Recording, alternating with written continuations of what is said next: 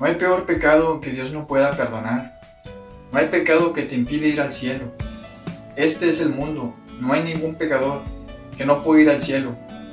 Tus amigos te condenaron al infierno diciéndote, tú y yo somos demasiados pecadores para irnos al cielo. Ni modo, tenemos que seguir así hasta morir. Dame otro chave, compa. Ahí está. Dale, amigo, adentro. Échale, compa. Allá hay agua. Tal vez tus mejores amigos te dijeron, tú no te agüites por no ser como ellos, que tienen a Dios en sus corazones y son muy felices. Pues tú y yo tenemos dinero y con eso conseguimos todo. Mujeres, alcohol, drogas, diversión, placeres. Y tú dijiste, sí, tienes razón, echamos unas chelas bien heladas. Sigámonos drogando, sigamos pisteando. Hoy se madruga, la noche es nuestra.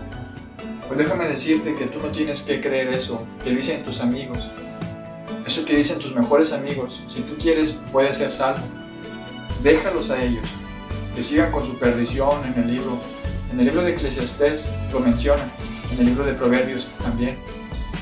De algo vamos a morir, no hay duda. Pero hay que asegurarnos de que alcancemos la salvación